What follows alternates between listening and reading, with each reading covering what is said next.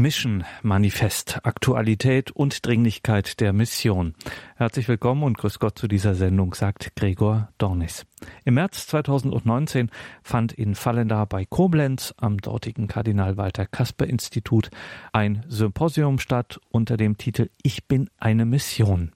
Diese prägnanten Worte stammen von Papst Franziskus aus seinem Schreiben Evangelii Gaudium und der ganze Satz ist nicht minder prägnant, im Gegenteil. Er sagt, ich bin eine Mission auf dieser Erde und ihretwegen bin ich auf dieser Welt. Licht zu bringen, zu segnen, zu beleben, aufzurichten, zu heilen, zu befreien. So Papst Franziskus in Evangelii Gaudium. Das allein zeigt schon, wie dringlich dieses Thema Mission ist und dementsprechend sorgte auch das Mission Manifest, maßgeblich verantwortet von Johannes Hartl und Karl Wallner. Dieses Mission Manifest sorgte für einigen Wirbel. Die Initiatoren und die Autoren dieses Mission Manifests sind überzeugt, Mission könnte aktueller und dringlicher derzeit nicht sein und sind damit auch einer Meinung mit Papst Franziskus. Dr. Johannes Hartel war eingeladen zum Symposium Ich bin eine Mission Nachfallender bei Koblenz zum Kardinal Walter Kasper Institut. Die Kollegen des päpstlichen Hilfswerks Kirche in Not haben die Technik bei dieser Veranstaltung besorgt und uns dankenswerterweise die Vorträge zur Verfügung gestellt. Hören Sie also heute Dr. Johannes Hartel Mission Manifest Aktualität und Dringlichkeit der Mission. Ich selbst komme zu diesem Thema Mission ein bisschen wie die Jungfrau zum Kinde, denn wie gerade schon gesagt wurde, ist meine Lebensberufung, nachdem ich eine Zeit lang tatsächlich schon auch an der Uni bisschen was gemacht habe, hat sich eher in die Richtung entwickelt eines Gebetsdienstes. Also wenn man sich unter einem Gebetshaus nichts vorstellen kann, sind sie in ganz guter Gesellschaft. Das hätte ich früher auch nicht gekonnt. Ein Gebetshaus ist im Wesentlichen ein Haus, und da wird, wie Sie schon ahnen, äh, gebetet. So von außen sieht unser Haus so aus. Es ist einfach in einem Industriegebiet in Augsburg, wo man nicht groß weiter was vermutet. Und innen drin ist ein Raum, das ist das Spezifikum, in dem gebetet wird, das in einer relativ freien Form mit Musik, mit freien Gebeten und das eben seit bald acht Jahren ohne Unterbrechung, also an 24 Stunden am Tag, 365 Tage pro Jahr. Warum man überhaupt sowas macht und wie man auf so eine eigenartige Idee kommt, das wäre jetzt Gegenstand eines anderen Vortrags. Aber für mich das Interessante ist, dass aus so einem, einem Gebetsdienst, der auch junge Leute anzieht und der aber trotzdem vom Grundanliegen her eher kontemplativ ist, wenn man sich vorstellt, das läuft ja jede Nacht. Jede Nacht von 0 bis 1, von 2 bis 3, von 3 bis 4 beten da Leute, dass aus so einem Gebetsdienst etwas Missionarisches erwächst. Das ist nicht ganz selbstverständlich, nicht selbstverständlich und gehört für mich zu meinen biografisch bedeutsamen Zugängen zu diesem Thema. So ist diese, dieses Mission Manifest auch schlicht aus der Tatsache entstanden, dass wir Gebetstreffen veranstaltet haben und die wuchsen. Und die wurden bis hin zu einem Sammelbecken von der ganzen Szene von neuen geistigen Bewegungen und unterschiedlichen Aufbruchbewegungen. Äh, und wir haben überlegt, was können wir tun, was können wir auch der Kirche anbieten, um nicht nur ein, ein, ein Randdasein, irgendwo irgendwelche Leute zu versammeln, sondern Vorschläge zu machen, wie es weitergehen könnte. Und das ist eben bei der sogenannten Mehrkonferenz entstanden. Das sieht nicht aus dem erst, auf den ersten Blick nach einer typisch christlichen Veranstaltung aus, einfach weil wir uns halt der, der, der Ästhetik, der, der Konferenztechnik bedienen. Die Kirche hat immer die Ästhetik ihrer Zeit genutzt. Es gibt nicht unbedingt eine sakrosankte Stilepoche in der Kirche und deswegen äh, ist es einfach einer Praktikabilität geschuldet, dass wir hier halt eine Konferenzhalle verwenden und Licht und solche Art von Musik. Und eben letztes Jahr auf der Meer 2018 eben ähm, ist es mittlerweile ziemlich gewachsen. Wir haben angefangen mit ein, 200 Leuten äh, bei der Mehrkonferenz und irgendwann waren es 1000 Leute und jetzt waren letztes Jahr 11.000 Leute und eben die mediale Reichweite bis zu einer Million, weil wir verschiedene Übertragungskanäle auch im Internet haben und im Fernsehen. Und als Frucht dieser Konferenz entstand ein Papier, ein Thesenpapier, das wir durchaus auch mit einem gewissen Augenzwinkern, aber auch mit einer bewussten Provokation als Manifest bezeichnet haben.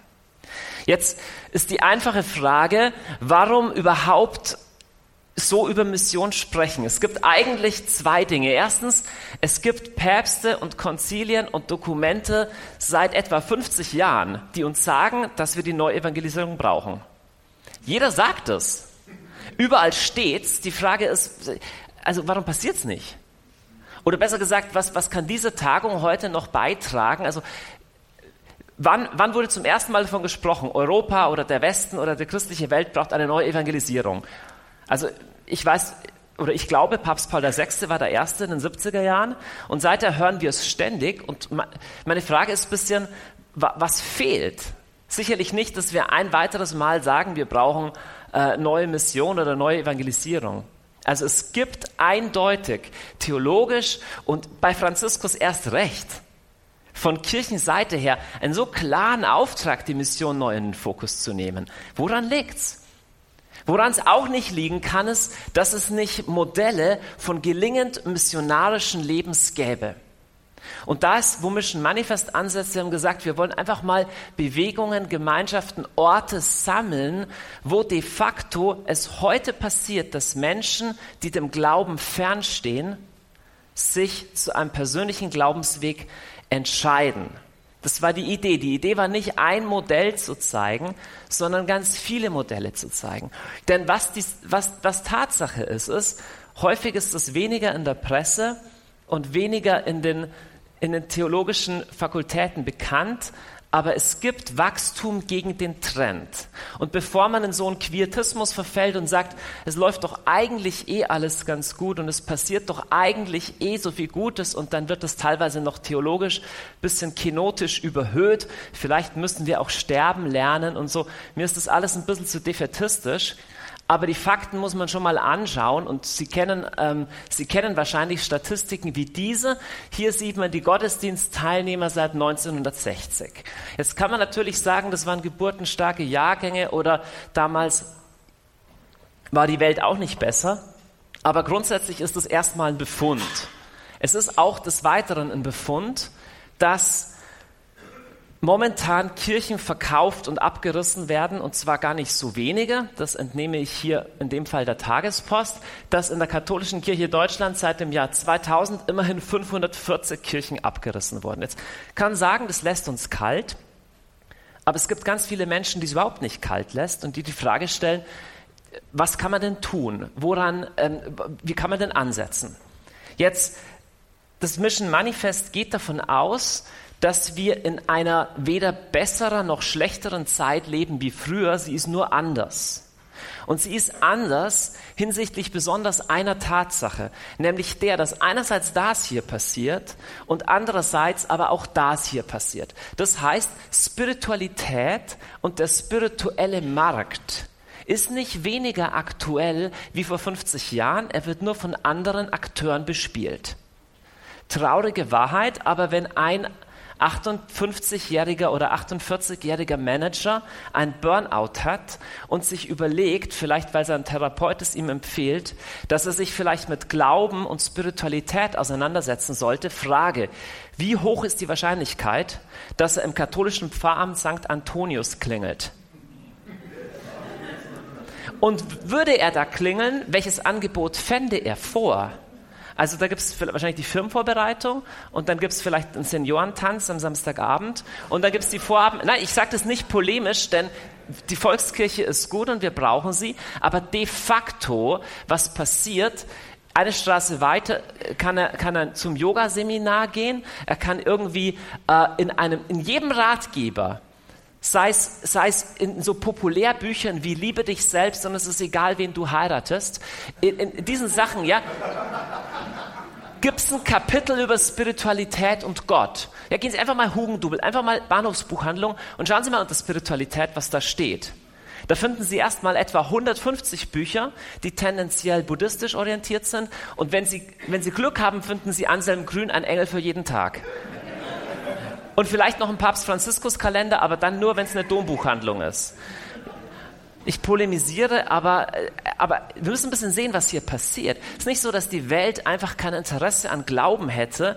Das alles hat mit Glauben zu tun. Wir bespielen diesen Markt nicht. Sondern in einer Selbstreferenzialität denken wir über alle möglichen Dinge nach, die Relevanz haben für eine immer kleinere Zielgruppe.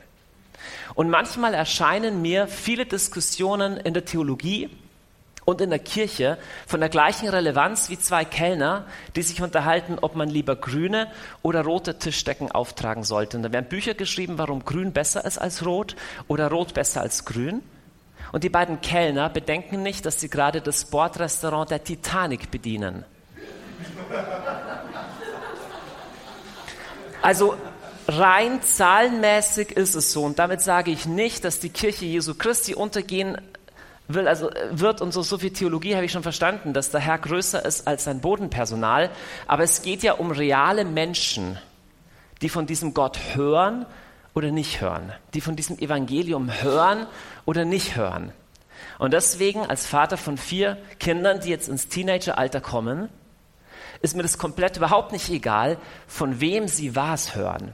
Wir leben, ob wir es wollen oder nicht, in einem Zeitalter, das von Charles Taylor als Zeitalter der Optionalisierung des Glaubens bezeichnet wurde. Denn es gibt nicht nur diese Trends, es gibt auch diese Trends. Schauen Sie mal das Bild an. Was würden Sie sagen, wo ist das? Das sieht aus, weiß ich nicht, wie vielleicht ein Kultur- oder Kinderfest. Das ist eine neu gegründete anglikanische Gemeinde, die wieder gegründet wurde in einer anglikanischen Kirche, die vorher verkauft worden war. In der anglikanischen Kirche in England werden nämlich mittlerweile nicht nur keine Kirchen mehr verkauft und abgerissen, sondern jene, die verkauft wurden, werden sukzessive zurückgekauft. Kann man fragen, wie kommt es denn zu so einem interessanten Trend? Nun ist die anglikanische Kirche eine Volkskirche, wie wegen meiner die katholische in Deutschland auch, und sie ist auch weiter am Schrumpfen.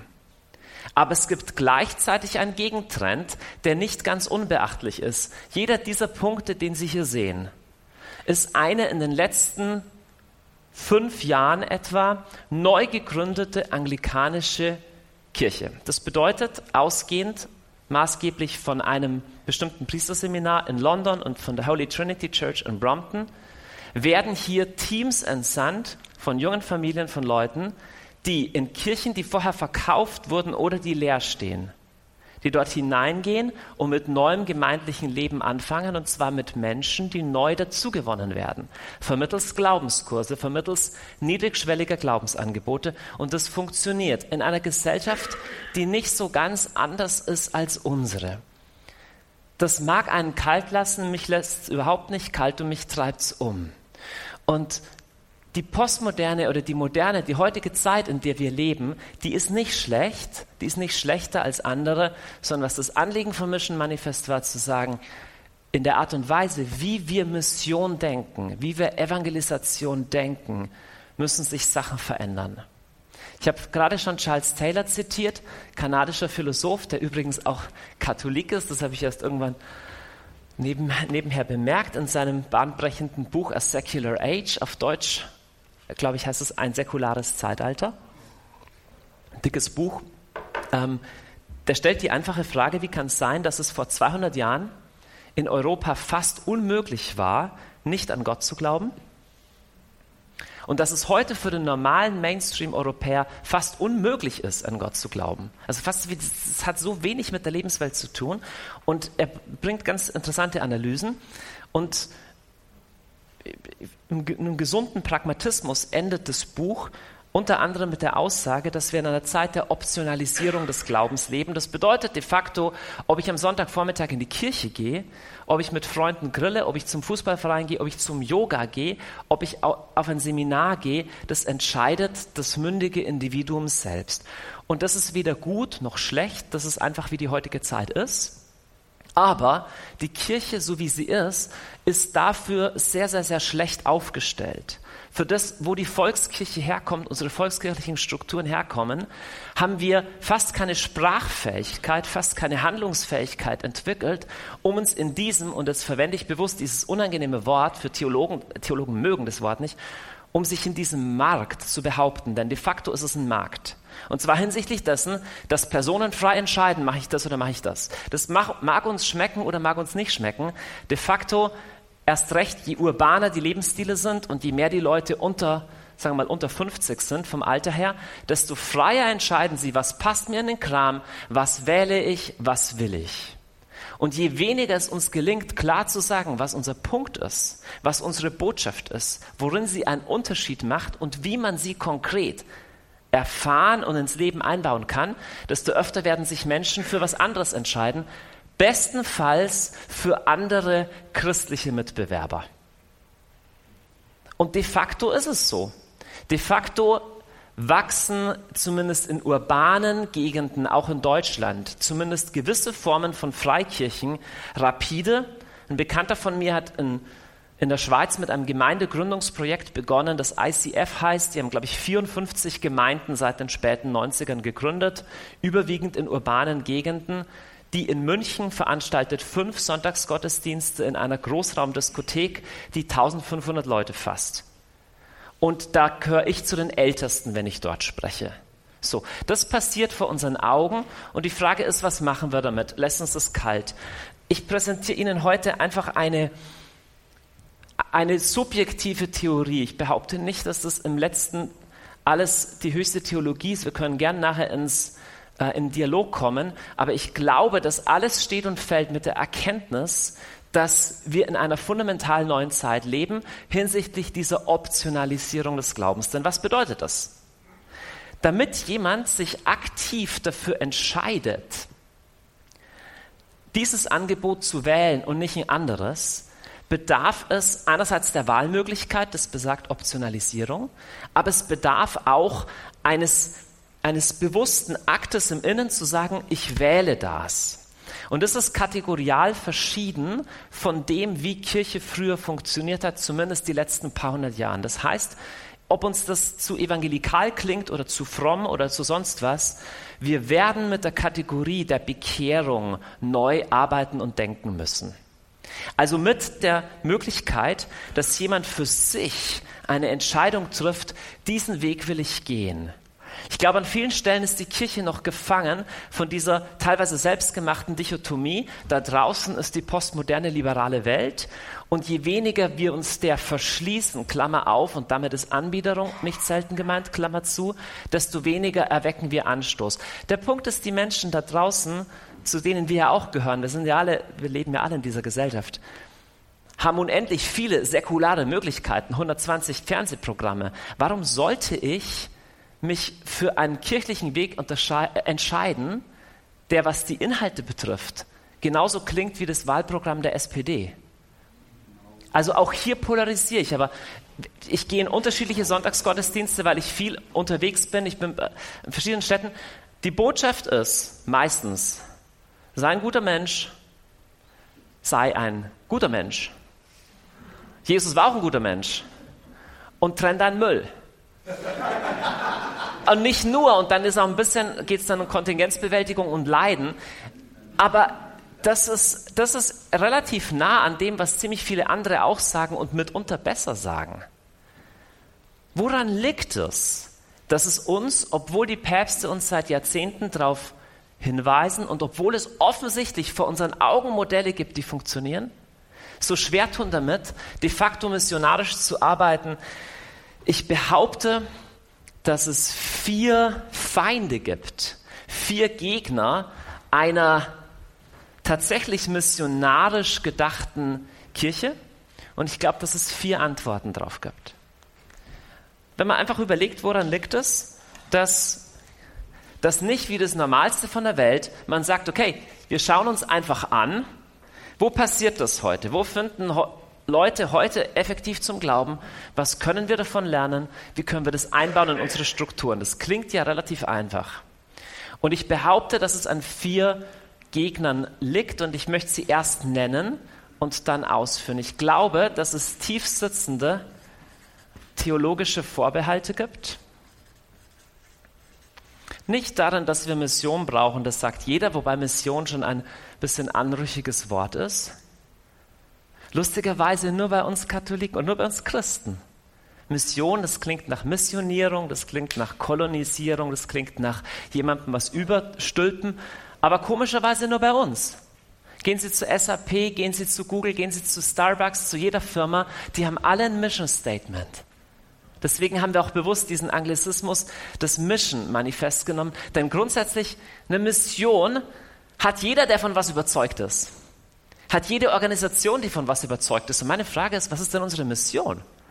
Also, wo wollen wir eigentlich hin?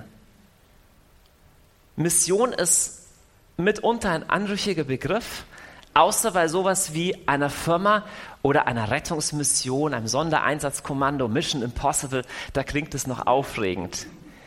Ich glaube, dass es theologische Vorbehalte gibt und ich versuche nachher darauf einzugehen. Ich glaube, dass es zweitens ein Thema gibt, das ich Menschenfurcht nennen möchte, von dem niemand von uns ganz frei ist, aber das uns an der Stelle deutlich in die Quere kommt.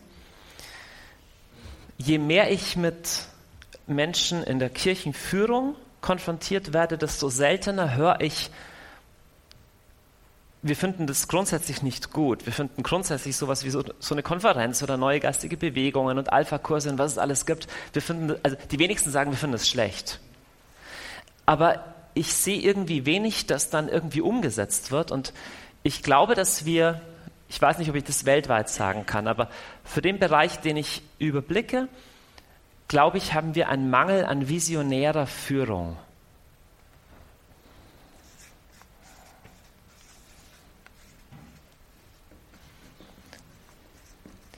Das ist ein Stück weit normal, denn wenn eine Organisation, wie es die Kirche ist, so lange auch auf die Art und Weise volkskirchlich ähm, strukturiert ist wie unsere, dann wird automatisch visionäre Führung zur Ausnahme. Das kann man untersuchen, auch wenn man andere große Institutionen untersucht. Aber es ist ein großes Problem. Es ist besonders dann ein großes Problem, wenn ein maßgebliches Korrektiv von außen ausgeschaltet wird, das man Geld nennt. Ich mache ein Beispiel. Wenn jemand einen Dönerstand am Hauptbahnhof hat, wird dieser Dönerstand nur überleben können, wenn sein Angebot auf eine Nachfrage trifft. Ja? Wenn nach drei Wochen immer noch keiner den Döner gekauft hat, weil jemand anderer ihn besser macht oder weil der einfach nicht gut ist oder weil zu viele andere Dönerbuden nebendran stehen, dann wird das Geld, was dieser Stand kostet, was die Löhne kosten, den Dönerbudenbesitzer zwingen, ihn zuzumachen. Nun lassen Sie sich auf das Gedankenspiel ein. Jemand würde sagen, egal wie viele Döner du verkaufst, du bekommst jeden Monat 4000 Euro. Wie groß wäre die Vision? Darüber nachzudenken, ob der Platz der richtige ist, ob das Angebot das richtige ist. Das ist genau der Effekt, den die Kirchensteuer hat. Ich bin nicht gegen die Kirchensteuer. Ich glaube auch nicht, dass wir sie abschaffen sollten. Aber das Korrektiv, das nur wenn effektiv das Angebot Menschen erreicht, das in der Wirtschaft des Geldes, wenn das nicht in irgendeiner Form eintritt, werden wir immer Dinge hervorbringen, die wegen meiner mit viel Aufwand, mit viel Hingabe, mit viel Herzblut generiert werden, aber die nicht zielführend sind. Das ist das, was visionäre Führung tun muss. Sie müsste sagen, wo wollen wir hin, wo kommen wir her, an welcher Stelle machen wir das Richtige, machen wir das Falsche. Und schließlich das letzte, den letzten Gegner einer missionarischen Kirche, den will ich als Dualismus bezeichnen. Dualismus ist ein theologisch häufig ähm, verwendeter Begriff, deswegen will ich kurz erklären, wie ich ihn, wie ich ihn verwende. Unter Dualismus meine ich jetzt, ich zeichne es Ihnen mal auf, was ich meine. Ich meine einen Dualismus zwischen dem Geistlichen und dem, den harten Fakten dem wegen meiner wirtschaftlichen, dem strukturellen, dem politischen. Und mir scheint es manchmal, wir haben in der Kirche haben wir so unser, das, das Geistliche. Fast jeder in der Kirche hat ja geistlich irgendwann mal was erlebt oder hat eine Glaubensüberzeugung, vielleicht auch Glaubenserfahrung. Und das ist aber halt nur das Geistliche. Und deswegen lebt es so in einer bestimmten Sonderwelt. Und dann das ist die echte Welt. Da geht es um Häuser, da geht es um Autos, da geht es um Menschen da geht es um Geld und da werden die wirklichen Entscheidungen getroffen. Und manchmal ist es fast so wie, wenn man mit gewissen Kirchenleuten spricht, man kann mit denen über geistliche Dinge sprechen, über spirituelle. Man hat das Gefühl, es wird wie abgespeichert, so im, auf der geistlich-spirituellen Festplatte. Irgendwo zwischen den jährlichen Exerzitien und dem Kalenderspruch von Anselm Grün. So, da, da ist so, das, das, das so. Und, und wenn es dann, wenn's dann um, um die Realität geht, dann springt wie ein anderes Programm an. Und von dem glauben wir, dass das eine Eigendynamik hat. Ja, es klingt alles schön und gut und fromm und das mit dem Beten und mit dem Evangelium und mit Jesus Christus, aber wir haben es hier mit richtigen Fakten zu tun. So. Ich möchte Ihnen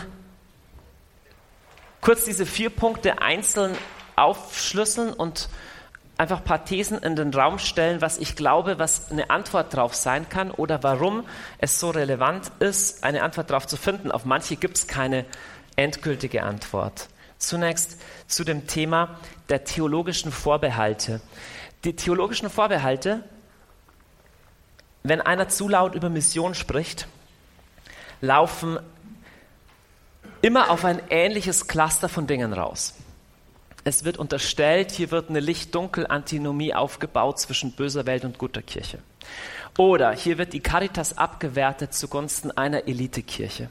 Oder es sei ein prämodernes Weltbild von Himmel und Hölle oder von äh, Präaufklärungsdenken, die die Ratio und die Autonomie des Menschen nicht ernst genug, gen, äh, genug nimmt. Das sind so Dinge, die, die kommen.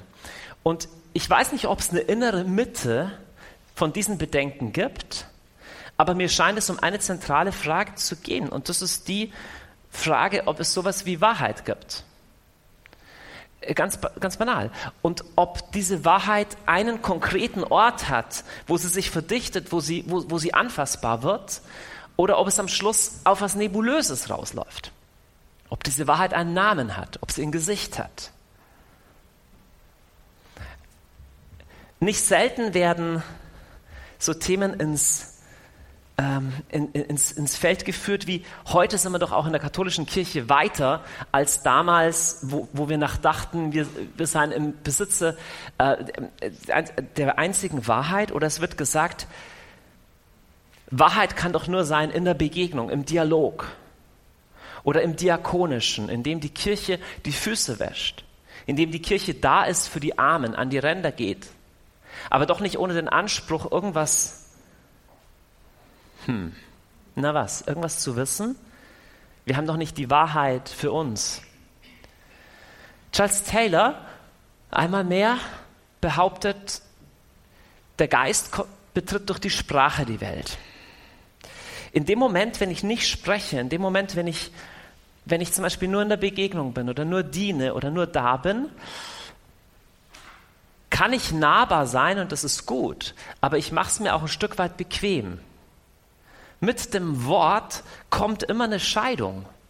Mit dem Wort muss ich Position beziehen. Mit dem Wort kann mir widersprochen werden. Mit dem Wort kommt eine These. Seid jedem bereit, 1. Petrus 3,15, Rede und Antwort zu stehen. Logos heißt da im Griechischen. Ein Logos zu geben. Rede und Antwort zu stehen. Wenn einer euch nach dem Grund fragt, sind wir fähig, Rede und Antwort zu, zu stehen? Nicht selten kommen Einwände und sie, sie, ja, sie klingen fast ständig an, dass wir doch seit dem Konzil zum Beispiel weiter sein als die Behauptung, dass heilsexklusivistisch nur wir die Wahrheit hätten. Nicht selten hört man, ja, spätestens seit Nostra Aetate erkennen wir doch auch an, dass es doch auch in anderen Religionen ja was genau gibt. Ahnungen, Ansätze, Spuren? Was genau? Ich habe Nostra Aetate nochmal durchgelesen, weil es mit einem Impetus vorgetragen wird, als seien alle Versuche zur Mission, alle, zu, alle, alle der Versuche zu sagen, Jesus Christus ist der Weg ein für alle Mal vom Tisch gewischt und ich war erstaunt, was in Nostra Aetate alles nicht steht. Das ist nämlich ein ganz schön kurzer, ein ganz schön kurzes Dokument, wo genau jene Heilsuniversalismen oder Heilsrelativismen, die sich viele da hineinträumen, einfach überhaupt nicht drinsteht.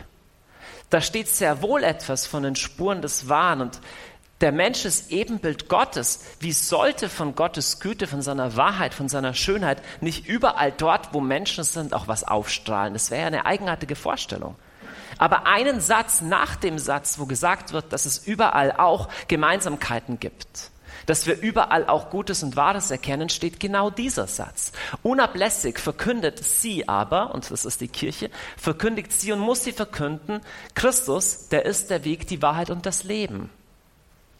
Das ist ein bisschen weniger bekannter Satz von Nostra Ähm, eine, das, beim Mac hätte das schöner ausgesehen, aber, äh, aber ich musste das in Windows umformatieren, deswegen sieht es so aus. Auf die Gefahr hin, hier äh, viele, viele Sympathien zu verspielen, wenn die Kirche nicht davon ausgeht, dass in Jesus Christus etwas Einzigartiges, Unüberbietbares, ja, der Weg, die Wahrheit und das Leben offenbart ist, dann ist es auch nicht verwunderlich, wenn wir keine Lust auf Mission haben. Ich, ich persönlich, ich habe mir den Hans-Urs von Balthasar auch durchgelesen mit, seinem, gelesen mit seinem kleinen Traktat, äh, Diskurs über die Hölle und was es alles gibt. Am Schluss läuft es das raus, was wo Thomas Söding vorher gesprochen hat, handelt es sich um einen Heilsautomatismus? Und ich behaupte für die meisten Katholiken ja. Die meisten Katholiken glauben genau das. Und deswegen sind sie missionarisch überhaupt nicht mal interessiert, weil sie tief drin glauben, dass alle Religionen zum Heil führen, dass alle Lebensentwürfe, egal wie verquert sie sind, irgendwie auf mysteriöse Weise am Schluss im Himmel enden. Ich überzeichne und ich weiß, das ist platt. Aber ich bin überzeugt davon, dass die meisten genau das denken. Und es ist nicht das Evangelium.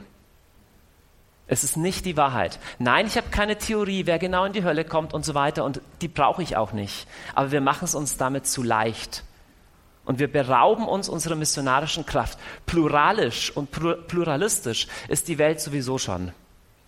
In dem Satz, tu egal, was du willst, es wird schon für dich passen, der klingt tolerant, aber er ist lieblos. Wenn ich mein Kind liebe, ist es mir komplett überhaupt nicht egal, ob es Drogen nimmt oder nicht. Und damit ist nicht gesagt, dass ich selber nicht genauso gefährdet bin und mir vielleicht von meinem Kind sagen muss, Papa, du musst aber auch aufpassen mit deinem Bier am Abend. Alles klar. Aber das entpflichtet mich nicht meiner Verantwortung, für das zu stehen, was, was, was wahr ist. Der Kirche ist ein Evangelium anvertraut, das es zu verkünden gilt. Gegen das gibt es theologische Vorbehalte, die gab es aber immer. Und ich, ich habe es ein Stück weit satt, um ehrlich zu sein, in Deutschland zu hören, ja, wir brauchen nicht nur die Verkündigung, wir brauchen auch die Diakonie, als ob wir da einen Mangel hätten. Die Caritas gehört zu den größten Arbeitgebern in Deutschland und es ist gut, dass es so ist. Aber begreifen wir Caritas und Diakonie überhaupt noch als Ort der Mission?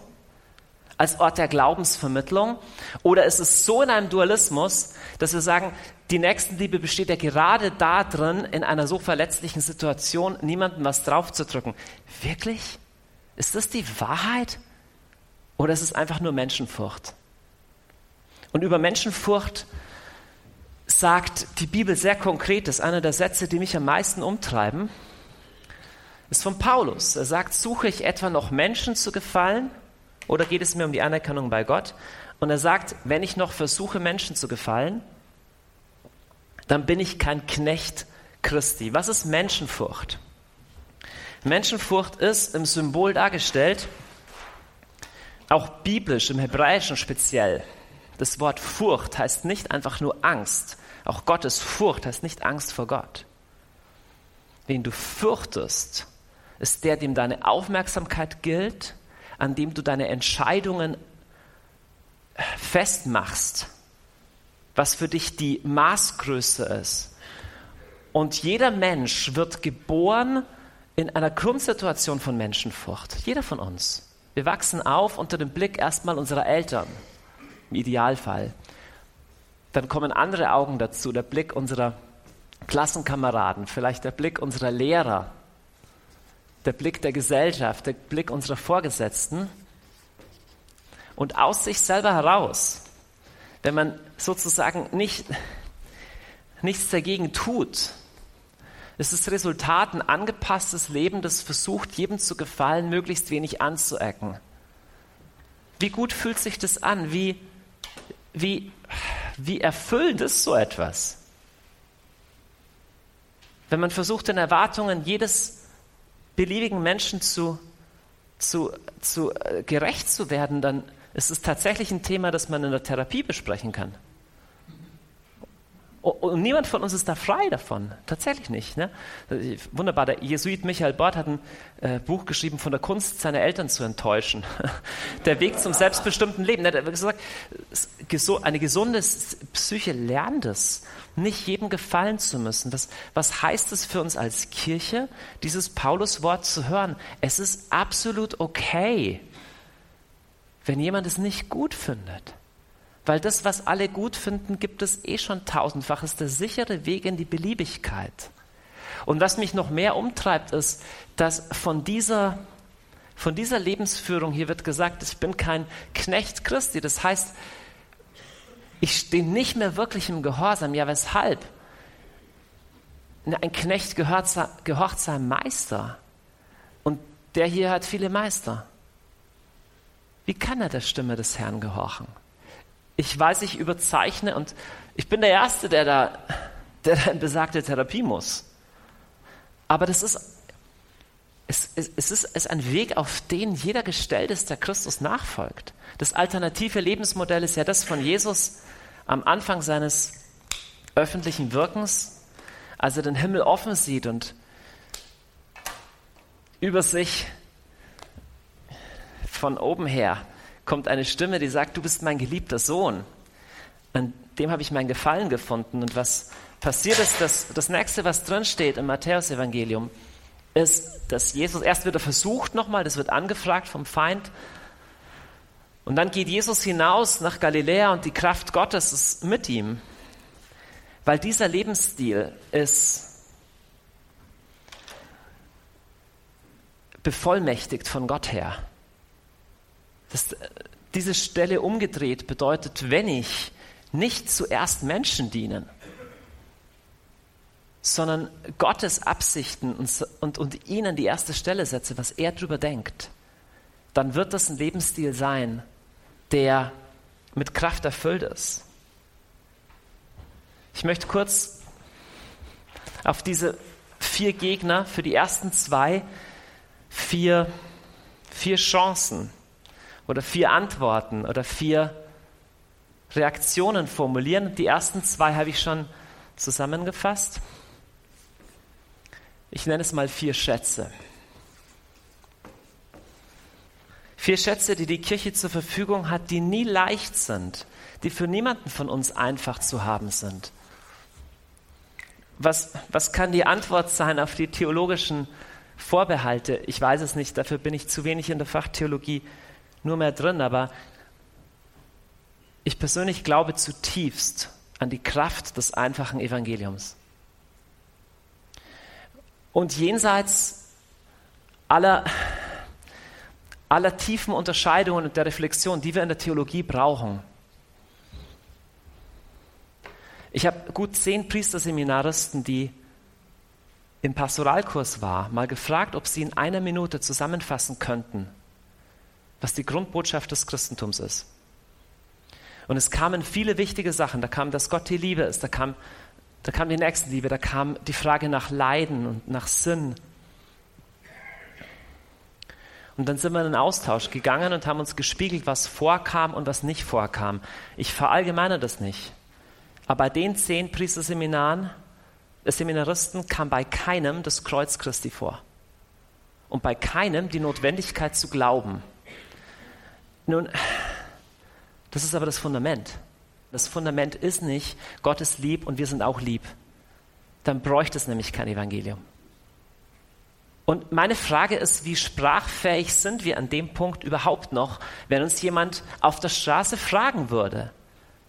Und das mag Ihnen absurd vorkommen, aber genau das zu tun, trainieren nicht wenige Gemeinschaften, auch bei uns im Gebetshaus, unsere jungen Leute dass sie mit Leuten im Gespräch kommen, ihnen erklären, was Christen glauben. Und das Erste, was uns hindert, ist die Menschenfurcht, dass wir denken, die Leute halten uns alle für verrückt. Und das Interessante ist immer, man macht es mal, da merkt man, die halten einen überhaupt nicht für verrückt, sondern die Reaktionen sind sehr, sehr oft positiv. Seid bereit, Rede und Antwort zu stehen. Worum, worum genau geht es da? Ich bin absolut davon überzeugt. Es ist mehr als eine Überzeugung, es ist Erfahrungswissen, dass die transformative Kraft des Evangeliums Jesu Christi nichts eingebüßt hat. Es ist genauso aktuell wie vor 100 Jahren und ist genauso anstößig wie vor 500 Jahren. Es war nie moderner als jetzt und es war nie relevanter als jetzt. Die Frage ist, wie sehr trauen wir uns, das zu verkünden? Wie sehr glauben wir an diese Kraft? Und wie, wo finden wir einen Wortschatz, der einfach nur nicht verschwurbelt genug ist? Der einfach nur nicht komisch. Also, dann sagen wir oft, ja, wir müssen neu sprachfähig werden. Die Menschen sind normalerweise sprachfähig. Weil wenn der Nachbar fragt, kann ich mal deine Garage verwenden und kann ich, hast du noch einen Kasten Mineralwasser stehen, dann finden sie auch Sprache. Nur wenn es dann um Glauben geht, werden sie komisch. Aber aber Menschen, aber Menschen, die frisch zum Glauben gefunden haben, sind da nicht komisch.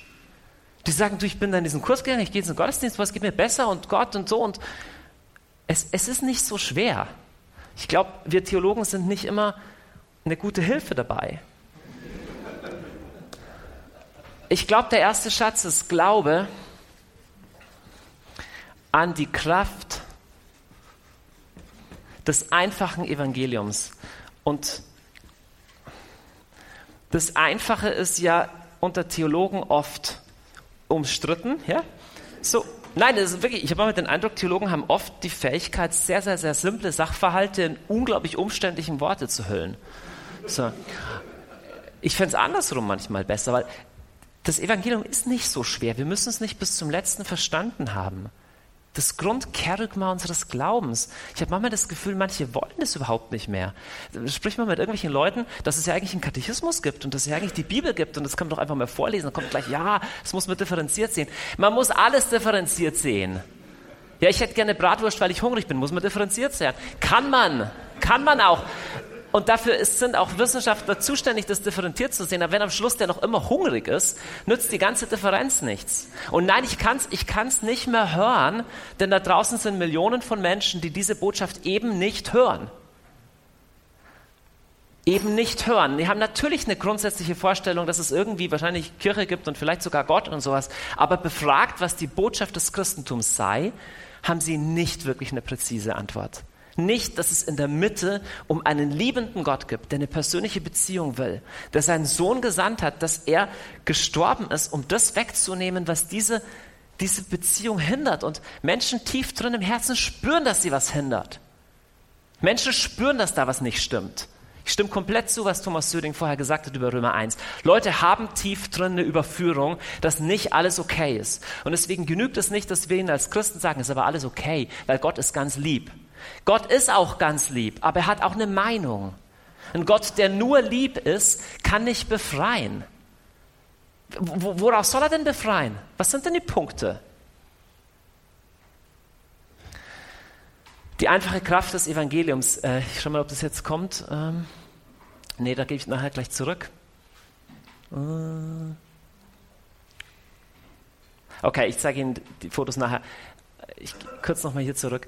Ähm, Glaube an die Kraft des einfachen Evangeliums. Was brauchen wir anstelle der Menschenfurcht? Ich glaube im letzten genau das. Man könnte auch ganz altmodisch, und ich, ich liebe das Wort, könnte ganz altmodisch sagen, wir brauchen Gottesfurcht. Warum ist dieses Wort eigentlich mittlerweile nicht mehr, nicht mehr en vogue? Ja, Angst ist ein schlechter Ratgeber. Stimmt gar nicht. Uns wird ständig Angst gemacht.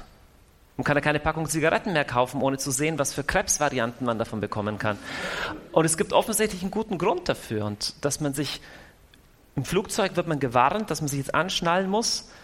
Es ist okay, die Dinge zu fürchten und die Dinge ernst zu nehmen, die ernst zu nehmen sind. Gott ist ultimativ ernst zu nehmen. Nicht, weil er böse ist und nicht, weil er bedrohlich ist, aber weil jeder Mensch eines Tages sterben wird und für sein Leben Rechenschaft ablegen wird. Das ist keine bedrohliche Antwort, das ist einfach nur Realität. Menschen kommen an der Gottesfrage in ihrem Leben nicht vorbei. Es hilft ihnen nichts, eine billige Antwort zu geben. Es ist sogar unlauter, das zu tun. Sie können auch kein Buch schreiben über, über Scheidung oder über Scheitern und über Tod und mit diesen Themen nicht ernsthaft umgehen. Weil wer durch sowas gegangen ist oder wer mal einen Angehörigen verloren hat, der weiß, dass es nichts hilft, einfach nur zu sagen, es wird schnell wieder gut wir dürfen es uns mit dem Gottesthema nicht zu leicht machen. Ich glaube, dass wir zu viel, zu, viel, zu viel Rede vom harmlosen, zahnlosen, gezähmten, lieben Gott haben, der niemanden hinterm Ofen hervorlockt, weil wir den Leuten nichts zumuten wollen. Immer mehr Leute in Deutschland werden Veganer. Wissen Sie, wie radikal es ist, Veganer zu sein? Auf was man da alles verzichtet. Immer mehr Leute, ein paar junge Leute, Freunde von mir, die machen jetzt Zero Waste. Also ein Lebensstil ohne Müll. Komplett ohne Müll. Also einfach mal durchdenken. Was heißt das fürs Essen? Was heißt das für Hygieneartikel? Was heißt das für Pampers? Was heißt das für... Genau, die ziehen das durch. Weil sie sagen, das ist meine Überzeugung. Und wir haben Angst, Menschen zu überfordern, wenn wir ihnen sagen, folg Jesus Christus nach. Komm in den Gottesdienst, lies die Bibel. Wirklich? Wirklich? Mein Sohn hat überlegt, ob er sich einen Fußballverein anschließt. Ja, zweimal die Woche Training, Sonntagvormittag immer Spiel. Das kostet wenn du nicht mitmachen willst, machst du halt nicht mit.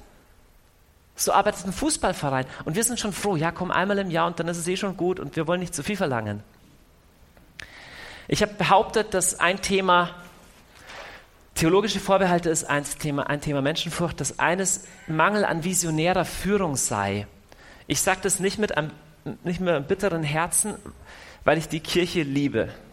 Ich liebe die Kirche und ich habe Freunde, die in, in kirchlichen Ämtern sind.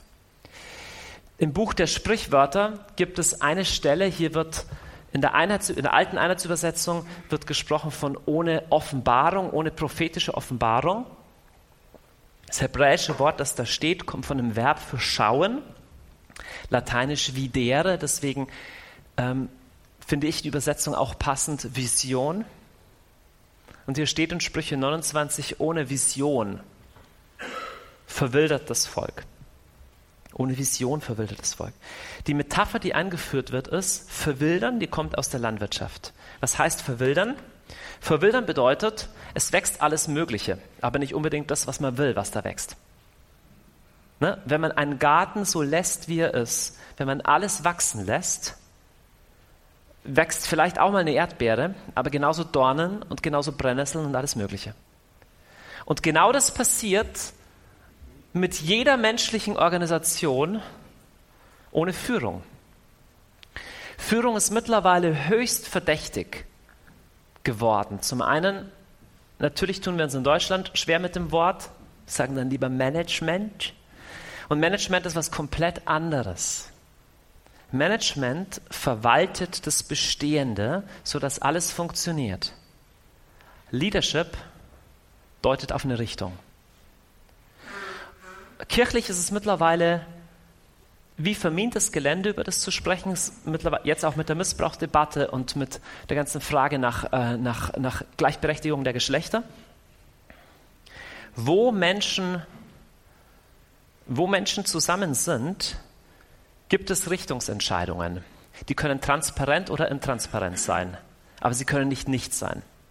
Wenn wir sagen, bei uns gibt es keinen Leiter, das ist ein synodaler, kollegialer Prozess, das stimmt nicht. Am Schluss entscheidet jemand und daran ist nichts Schlechtes. So läuft es einfach nur. Es ist einfach nur gut, wenn der, der entscheidet, auch am besten im Entscheiden ist. Das ist nämlich eine Frage von Berufung und von Erfahrung.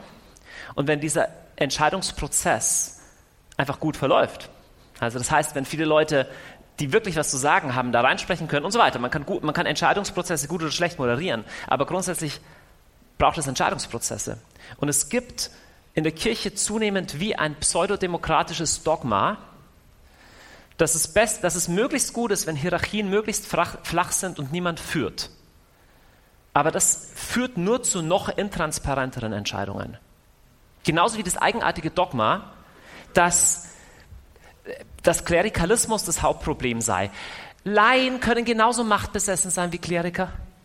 Oder wir haben zu wenig Frauen in der Kirche. Nun, ich bin verheiratet und ich habe das Gefühl, Frauen können ganz genauso manipulativ und machtbesessen sein. Sie sind nur ein bisschen geschickter drin, es subtiler zu machen. Ich finde es schön, dass jetzt die Frauen hier auch lachen. Und ja, ich bin der Meinung, ich bin der Meinung, dass gemischte Teams besser arbeiten und so weiter. Das ist aber nicht das grundsätzliche Problem.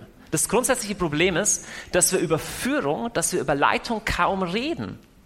Und natürlich, wir haben das strukturelle Problem, wie wird man eine Führungsposition, äh, Person in der katholischen Kirche, indem man Bischof wird. Wie wird man Bischof? Durch eine Promotion in Kirchenrecht und Dogmatik.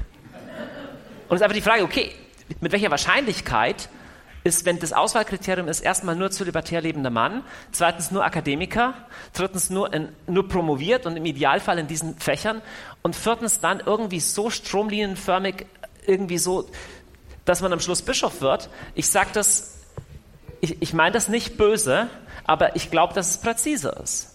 Es ist einfach die Frage, wie hoch ist die Wahrscheinlichkeit, dass dieses System Führungspersonen generiert, die sich trauen, system nicht konforme Entscheidungen zu treffen. Denn jedes System bleibt nur stabil, wenn es System nicht konforme Entscheidungsträger auch hervorbringen kann. Das wäre jetzt ein anderes Thema, aber ich, ich glaube, dass es eines der Probleme ist. Deswegen, ich bin, ich bin heilfroh, dass, dass, dass, dass ich nicht in einem kirchlichen Führungsamt sein muss und wahrscheinlich wäre ich noch viel schrecklicher als, all, als, als, als alle anderen. Aber ich glaube, dass eine Antwort auf dieses Thema ist, dass wir anfangen müssen, führen zu lernen. Also es reicht nicht, darüber nachzudenken, sondern führen kann man lernen. Und Es gibt extrem gute Literatur dazu, es gibt Seminare dazu, man kann sich Leute dazu ins Haus holen. Ich glaube, wir müssen als Kirche anfangen, führen zu lehren. Nicht nur moderieren, nicht nur alle an einen Tisch setzen und dann hören, was kommt, wie mir Bischöfe das selber gesagt haben. Kollegialer Prozess, hören, was von allen kommt, das ist ein Aspekt von Führung, nicht der einzige. Es muss doch eine These geben. Bevor ich in deinen Zug einsteige, Herr Schaffner, muss ich doch wissen, ob du weißt, in welche Richtung er fährt. So ein bisschen der Ansatz von, was wir versucht haben im Mission Manifest, und das ist ja nicht das Allheilmittel, das ist ja nur ein, ein mikro kleiner Gesprächsbeitrag. Aber wenn ich Ihnen mal das zeige hier, es könnte ein Fußballfeld sein. Jetzt stellen Sie sich vor, es gibt elf hoch engagierte Fußballspieler und es gibt einen Ball, oder 22 und es gibt einen Ball. Aber kein Tor. Wie wird denn das Spiel verlaufen? So, und dann gibt es einen Coach auf der Seite, der sagt, komm, gebt euer Bestes. Es geht doch für den Herrn. Der kann sogar eine Enzyklika schreiben drüber. Oder der kann die beschimpfen und sagen, ihr macht euren Job nicht, schaut euch doch an. So. Die werden anfangen, gegeneinander zu spielen, gegeneinander zu kämpfen. Die werden anfangen, in alle Richtungen zu schießen und am Schluss werden alle erschöpft sein und es wird vor allem keinen Spaß machen. Das ist das. Ohne Vision verwildert ein Volk. Jetzt, was ist die Vision? Ich, ich, ich, ich weiß es nicht, ich kann es für, für, für meinen Bereich, das, für, fürs Gebetshaus kann ich es Ihnen sagen, gell? aber wo immer jemand in, in verantwortende Stelle gesetzt ist, sei es in der Kita, sei es in der Schule, sei es im Unternehmen, sei es in der Pfarrgemeinde, sei es in einer pastoralen Einheit, sei es in einem Orden, sei es in einer Diözese, die Frage nach dem Warum muss an der ersten Stelle stehen. Warum machen wir das Ganze überhaupt? Wenn ich nicht mal weiß, warum ich es mache.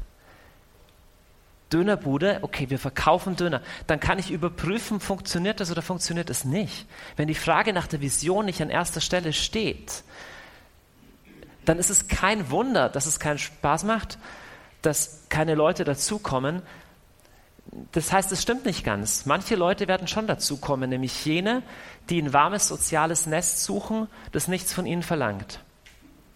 Und die Leute brauchen wir auch und an denen ist nichts, nichts verkehrt. Aber dramatisch ist, dass jene, die was verändern wollen, aus der Kirche rausgehen. Führungsstarke Leute, visionär gezogene Leute, die was verändern wollen, werden systematisch aus der Kirche vertrieben. Nicht unbedingt, dass sie dass sie austreten, das meine ich nicht, aber dass sie sagen, ich gehe dahin, innerlich bin ich aber ausgecheckt und ich lebe mich im Beruf aus oder im Sport oder, oder irgendwo anders. Führen kann man lernen, wir müssen anfangen, über Führung zu sprechen. Schließlich, Thema Dualismus. Ich habe behauptet, dass das ein Problem ist. Ich unterstelle niemandem in der Kirche, nicht wirklich nach bestem Wissen und Gewissen Jesus nachfolgen zu wollen, das Gute zu wollen. Das liegt mir fern es liegt jedem von uns fern, da Leuten zu sagen, da, was sie falsch machen und so. Aber ich werde das Gefühl nicht los, dass es diese, Spalt, dass es diese Aufspaltung gibt. die Aufspaltung gibt. Dass es wie zwei getrennte Bereiche sind. Und ich glaube, dass wir an der Stelle weder dem Bereichen gefallen tun, noch dem Bereich. Der kommt in so ein komisches Sonder, eine so komische Sonderexistenz, wie abgeschnitten vom echten Leben. Und hier zieht Überforderung ein.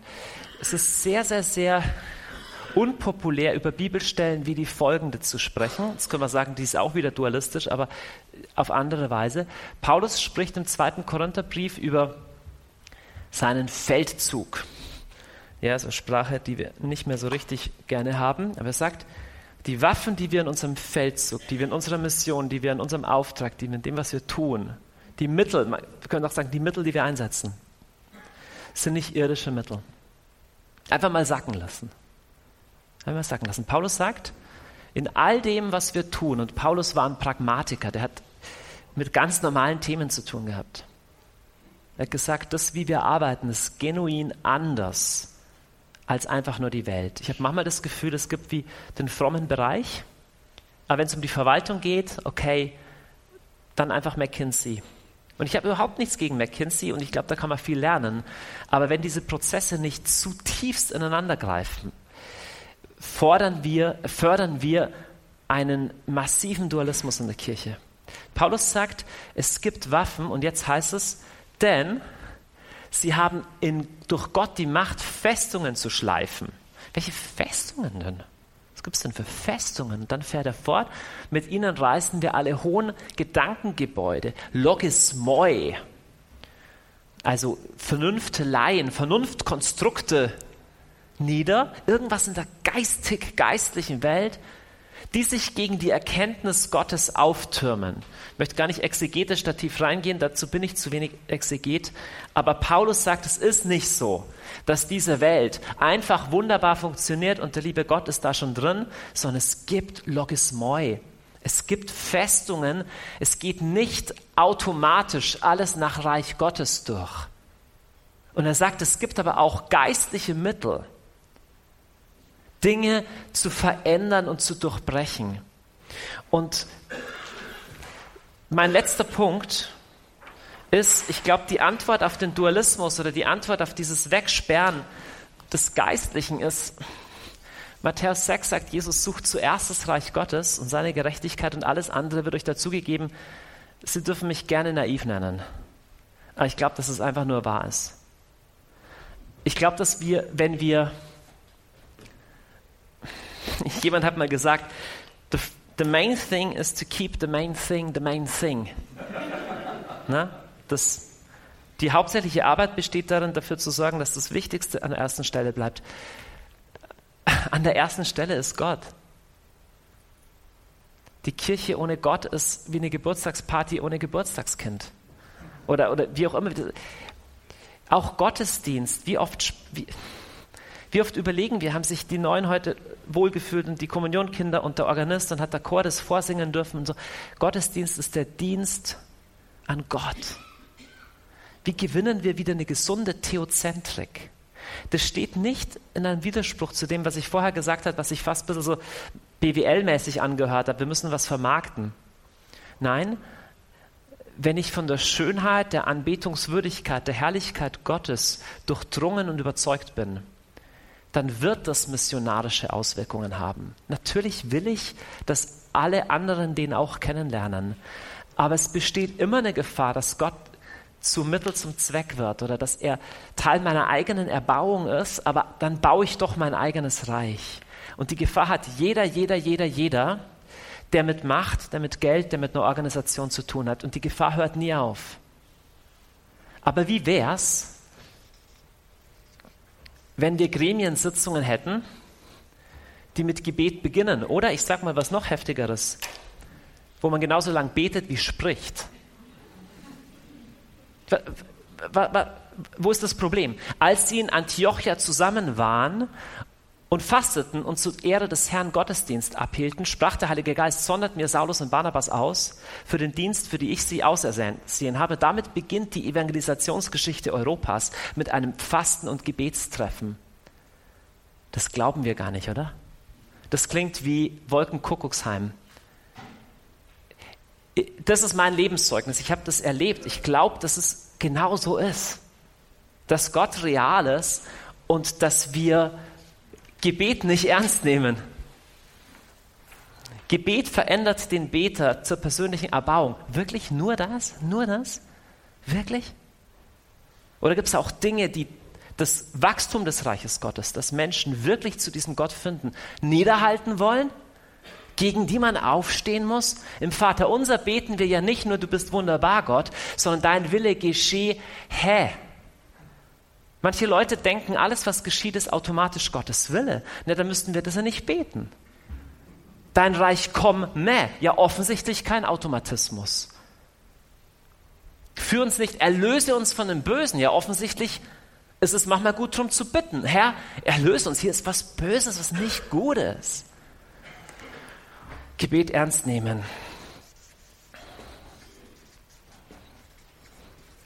Sie ahnen es schon, ich könnte über all das noch ganz lang sprechen, weil mein Herz überfließt, aber ich gestehe, dass ich über all diese Themen viel an Orten wie diesem gelernt habe.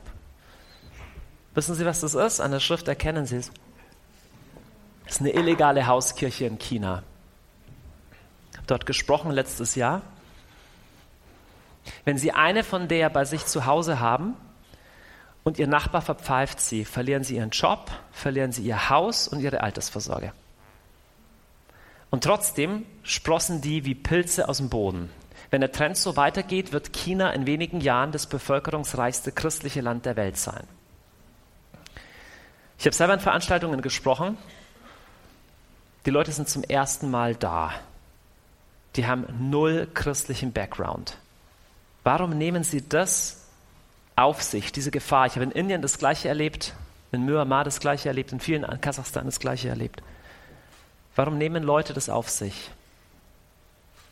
Weil sie gezogen sind von der Kraft des Evangeliums.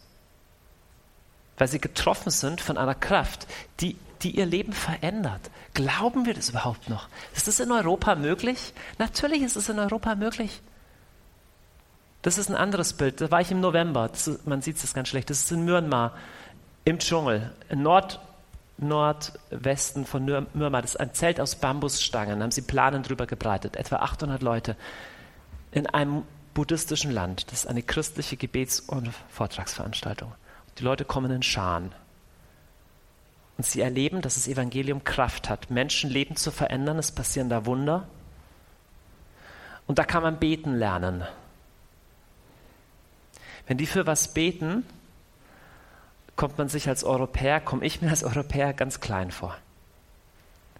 Und es fordert mich heraus und es provoziert mich. Und ich spüre Gottesfurcht. Und all das macht mich nicht depri zu sagen, ja, wir im Westen sind so abgeschmackt und, äh, und nein, nein, überhaupt nicht. Es, es, gibt, es gibt das Gleiche heute. Gott ist nicht äh, nicht müde geworden. Er ist genauso groß wie damals. Ich, ich glaube, dass wir das Thema Gottesfurcht, das Thema Gott ernst nehmen in dem, wer er ist, ganz neu in Blick nehmen müssen. Ich glaube, dass wir neue Vision brauchen. Vision heißt noch nicht Umsetzung. Das heißt nicht, ich weiß nicht, wie, was Sie tun sollen. Ich weiß nicht, was dieser Orden, was diese Diözese tun soll. Niemandem steht es zu, jemand das draufzudrücken. Aber neue Vision zu locken, neu zu sagen, da vorne ist doch ein Tor. Und das Tor ist der Missionsbefehl. Jesus ist nicht in den Himmel aufgefahren, hat gesagt, macht irgendwas. Er hat sehr präzise gesagt, macht Menschen zu meinen Jüngern. Okay, einfache Frage, was sind Menschen? Ja, potenziell alle, ja. Was heißt Jünger Jesu? Kann man ein bisschen darüber diskutieren, was das heißt, aber grundsätzlich heißt es Menschen, die noch nicht dabei sind, zu gewinnen. Was hindert uns, vom hohen Ross runterzusteigen und zu sagen, wo immer das passiert, wollen wir was davon lernen. Wo immer es ein Modell gibt, irgendeins, egal welcher Glaubenskurs, egal welches Jugendwochenende, egal welches Treffen, egal welche Kerze im Dom anzünden, Aktion, es gibt ja so tausend verschiedene Sachen, egal was. Lass uns überhaupt irgendwas machen, lass uns mit irgendwas von all dem anfangen. Lass uns aus diesen Erfahrungen lernen. Und schließlich lass uns das Gebet ernst nehmen. Jetzt anfangen, jetzt ist Fastenzeit. Wann habe ich das letzte Mal, wann haben Sie das letzte Mal gefastet dafür, dass Europa neu mit dem Evangelium in Berührung kommt? Warum nicht? Was spricht dagegen? Sind wir, sind wir intellektuell dafür zu abgeklärt, zu stolz? Wissen wir, dass Gott ja nicht so wie ein Automat ist? Natürlich ist er nicht wie ein Automat. Ich bin auch kein Automat zu meinen Kindern. Aber wenn sie was von mir wollen, können sie zu mir kommen und sagen, ich will was. Ich kann immer noch frei entscheiden, aber auch mein Kind ist kein Automat. Ich erwarte, dass mein Kind eine Meinung hat. Wir sind Kinder Gottes, wir sind Söhne und Töchter Gottes.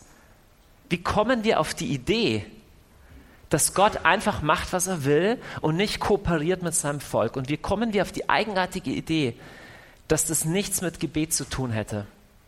Gebet, das auch was kosten kann. Gebet, das, das um Seelen ringt. Es geht wirklich um Leben und Tod. Und nochmal mehr, ich brauche keine Vision dafür, wer genau in den Himmel kommt und wer nicht. Ich will, dass jeder erfährt von diesem, von diesem wunderbaren Glauben, aber de facto gibt es Menschen, die in der Hölle leben. De facto gibt es Menschen, die so am falschen Weg sind und de facto sind Sie und ich, bin ich, genauso gefährdet. Wer steht sie jetzt zu, dass er nicht fällt? Es ist Gnade und es ist ein Geschenk. Aber eins, das wir weitergeben dürfen. Denn ja, die Kirche verkündet eben nicht sich selbst. Sie verkündet Jesus Christus und Paulus sagt, weh mir, wenn ich ihn nicht verkündige. Der Horizont ist voller Chancen. Es gibt jede Menge Möglichkeiten. Es ist kein Grund für Resignation. Es ist auch kein Grund. Es ist, die Zeit ist vorbei für kirchliches Lagerdenken.